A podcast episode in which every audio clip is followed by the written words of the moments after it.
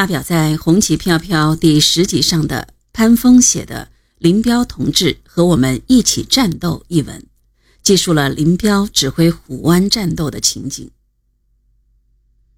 红四军实施埋伏在京西以北的虎湾附近，准备阻击敌吴奇伟第九十师。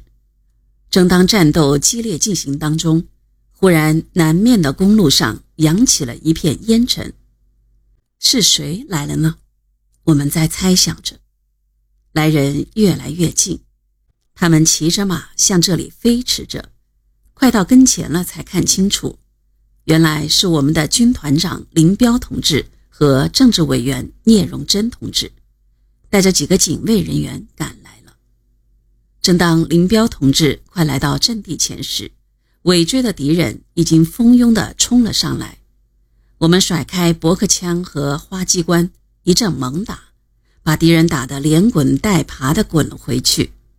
在烟硝中，我们脸上都露出了胜利的笑容，顿时活跃起来。军团首长下了马，第一句话就说：“同志们，你们打得很好。”这对我们是多大的鼓舞啊！我们高兴地接过首长的马。拴到隐蔽地方安置起来，然后回到首长身旁，静等首长命令。前面的情况怎样？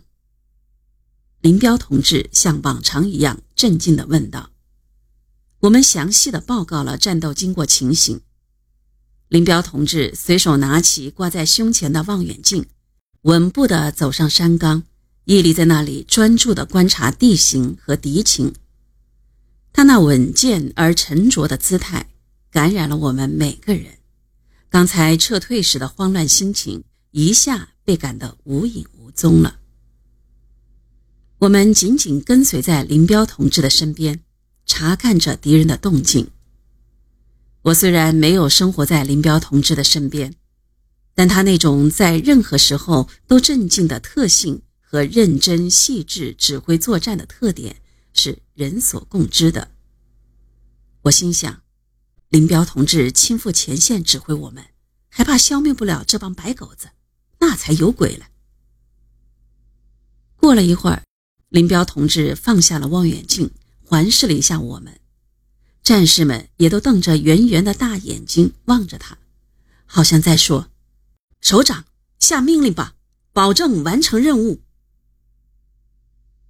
林彪同志真的看透了我们的心，他用手指着前面公路旁的一个小山头说：“占领那个山头就是胜利。”说完喊了一声：“同志们，跟我来！”他首先向山头冲去，大家也跟着冲了过去。远处传来了冲锋的军号声，我们红七师和红九师的同志们狂风暴雨似的扫了过来。犹如秋风扫落叶、滚汤泼残雪一样，把杀气腾腾、骄横一时的敌人击溃了。上面写着铁军标记的乌龟盖子似的斗笠和枪械弹药丢了一片。我们汇合了主力，像赶鸭子似的追击着溃敌。敌人终于耷拉下脑袋，举起了双手。虎湾战斗后不久，红一军团的官兵们迎来了一九三三年春节。虎湾战斗胜利的喜悦仍然洋溢在指战员们的心头。军团政治部副主任李卓然赶写了一出戏，名叫《庐山雪》。剧情是蒋介石在庐山训练了大批军官，并指挥白军围攻江西苏区。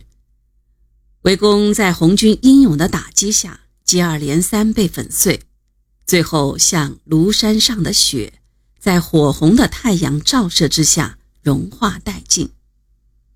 因为时间紧，李卓然只写了剧本大纲，情节和对话都是演员自己编的。军团首长都参加了演出，罗瑞卿自告奋勇演蒋介石，童小鹏演宋美龄，其他军团首长。都按自己的实际职务扮演角色。